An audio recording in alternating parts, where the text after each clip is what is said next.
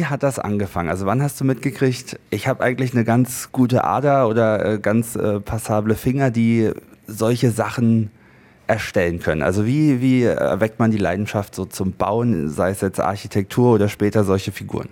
Das war eigentlich schon immer in mir angelegt, die Liebe zum Handwerk. Das habe ich schon als Kind gespürt. Und dann, als ich Werkzeugmacher lernte, habe ich mir noch mehr gewünscht und das sollte irgendwie weitergeführt werden als nur das Handwerk. Und mein Interesse war auch schon immer das Zeichnen. Ich besuchte dann die Abendschule, das Abendstudium in der Dresdner Kunsthochschule. Und danach musste ich meinen Grundwehrdienst ableisten. Aber als ich den dann endlich hinter mir hatte, dann konnte ich ein Studium aufnehmen, habe auch die Prüfung bestanden in, an der Burg Giebichenstein für Metallplastik. Wie ging es dann nach dem Studium weiter? Also hast du dich dann ganz normal beworben, so wie man es heute kennt? Oder wird man dann angesprochen, äh, weil man beim Studium wahrscheinlich so eine Abschlussarbeit ja auch machen musste, wo dann einer sagt, Mensch, die gefällt mir aber richtig gut, den gucke ich mir mal genauer an? Naja, das war eine ganz schwierige Zeit, muss ich sagen. Also das war eine Umbruchzeit 1990, als das Alte nicht mehr existierte und in sich zusammenbrach und das Neue völlig ungewiss war. Dazu kam eben auch noch 1991 der Ortswechsel von Halle mit der Familie hierher nach Erfurt. Und ja, das war für mich also die schwierigste Zeit, muss ich sagen. Ich begann äh, zu der Zeit zunächst äh, mit Jobs im Restaurierungsbereich. Hatte das vorher in Halle schon mit einem Freund gemacht und habe das dann hier bei einer Firma weitergeführt. Und das hat mich sozusagen hier erstmal ein bisschen heimisch gemacht und mir den Einstieg und die Ankunft in Erfurt ermöglicht. Also wir sehen ja hier äh, auch Sachen, die sind relativ metallisch auch, eher so architekturmäßig. Wie kam es dazu? Mein großes Thema über viele Jahre war die Bewegung und somit auch die Veränderung. Und ich habe das in kinetischen Skulpturen ausgedrückt. Und irgendwann kam ich an den Punkt, wo mir diese Ausdrucksmöglichkeit nicht mehr adäquat erschien und ich habe dann begonnen mit fließenden Formen und organischen Formen mein Thema zu formulieren.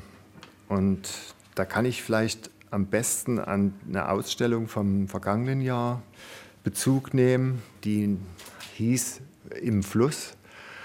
Und es ist ja gut nachvollziehbar, denke ich, die, anhand dieser geschwungenen Form, die ich aber kontrastiere mit konstruktiven äh, Elementen, etwa wie das früher beim Brückenbau oder im Schiffbau auch äh, gemacht wurde, in dem da Verstrebungen eingeniedet wurden. Und da bin ich bei dem Thema, bei der Technologie. Ich verwende hier auch die Technik des Nietens. Ist eine alte Verbindungstechnik und es ist außerdem noch eine, finde ich, sehr ästhetische Art, weil man die Nietköpfe sieht und die, naja, die betonen etwas. Das finde ich faszinierend daran sind ja nicht deine einzigen Projekte. Was ist aktuell dein Schaffenswerk neben den Kika-Figuren? Das ist, glaube ich, die Kunst am Bau. Ja, und zwar für ein Jenaer Unternehmen, Jenaer Antriebstechnik. Äh, es geht darum, dort eine Außengestaltung für einen neu gebauten Gebäudeteil zu äh, entwerfen.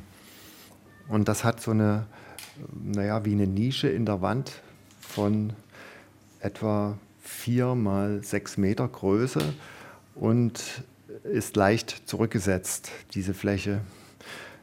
Ich habe mir vorgestellt, dass diese Firmenbezeichnung JAT in großen Buchstaben dort zu sehen ist, aus Metall. Und die bekommt aber dann noch wie ein darüber gelegtes Netz eine Struktur, die feinteilig ist und kleinteilig. Und die ergibt sich aus eingereichten Mitarbeiterbeiträgen. Mitarbeiter habe ich aufgefordert, dort die Inhalte ihrer Arbeitsplätze oder ihrer Arbeit dort ähm, in Form von Skizzen oder von Aufzeichnungen, Tabellen etc. einzureichen. Und die verwende ich jetzt, um dort eine Struktur zu erstellen, die diesem JAT-Logo überlagert wird. Und damit ist also auch nach außen hin repräsentiert, wer arbeitet dort oder was wird dort hergestellt, was wird dort gemacht. Du gibst ja dein Wissen auch weiter. Ich glaube, du machst auch Workshops und unterrichtest auch. Sind das dann die Bauer von morgen, die du da vor dir sitzen hast oder wie muss man sich das vorstellen? Nein, das sind meistens Schüler oder ähm, Kinder, die äh, entweder hierher kommen und in die Werkstatt, in der Werkstatt bei mir ähm, Projektarbeit machen oder aber direkt als Schulunterrichtsprojekt oder auch als äh, Wochenprojekt im Rahmen Kultur, des Kulturagentenprogramms von Thüringen. Und dann äh, kam ja irgendwann der Punkt, wo du dich neben solcher Kunst auf einmal mit Figuren beschäftigt hast. Viele Figuren kennen wir ja, das sind äh, einige Kika-Figuren, die hier in Erfurt stehen. Wie kam es denn dazu? Naja, das ist jetzt zwölf Jahre her. Da wurde der Kika zehn Jahre. Und die Idee war damals, eine Figur zu äh, des Kika eine typische Figur herzustellen und im Stadtraum aufzustellen. Und da bin ich gefragt worden und habe dann die erste Figur, das Brot, zusammen mit dem Künstlerkollegen Frank Mayer äh, hergestellt und aufgestellt. Hättest du gedacht, dass das so einen Erfolg hat, dass da noch so viele Kika-Figuren folgen werden danach? Hätte ich eigentlich nie gedacht, dass das noch so fortgesetzt wird. Zumal jetzt etwa zehn Jahre Pause war und äh, das Ganze irgendwie jetzt wieder neu belebt scheint. Vielleicht kannst du uns einmal kurz erklären, wie wird so eine Figur hergestellt? Also was braucht man da alles? Also sie hat erstmal einen stabilen Metallkern, eine Konstruktion, die äh, die Figur hält und auch leichten Vandalismus widerstehen kann. Und darüber wird dann eine Kunstschaumform modelliert oder geschnitzt, besser gesagt, die die äußere Form hat. Und über diese Form der Figur wird dann mit Glasfasermatten und Epoxidharz äh, laminiert. Damit ist das stabil und wetterfest.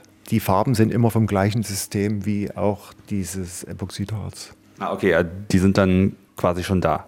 Das ist sozusagen eingefärbtes Epoxidharz. Wie lange dauert so eine Figur? Wenn ich jetzt alles in allem betrachte und dazu zähle ich auch diese Abstimmung mit dem RBB, dass, äh, der die Lizenzrechte hat für die alten Kinderfernsehenfiguren der DDR, dass das schon ein halbes Jahr dauert.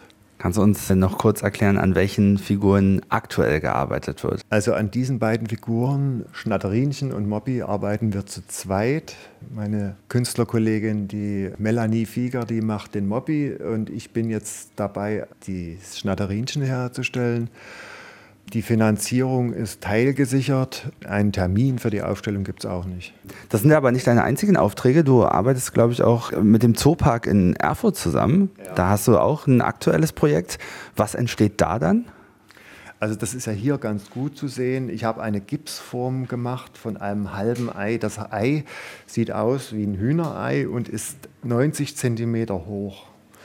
Davon sollen drei Stück hergestellt werden und die Eier sollen dann auch so eine aufgebrochene Seite bekommen, so wie äh, wenn gerade ein Küken geschlüpft ist.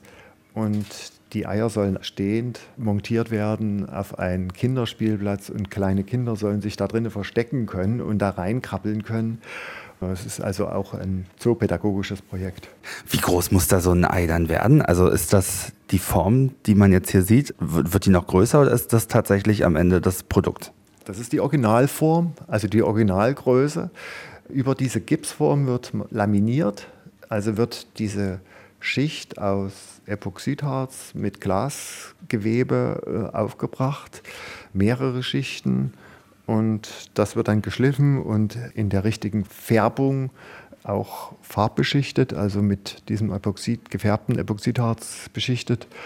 Und aus zwei dieser Halbschalen, sagte ich ja vorhin schon, wird ein Ei dann montiert sozusagen oder zusammengeklebt. Wann können wir uns das angucken, das fertige Werk? Weißt du das schon? Das wird so im April sein, Anfang April. Also Richtung Ostern sozusagen. Ja. Passend dazu.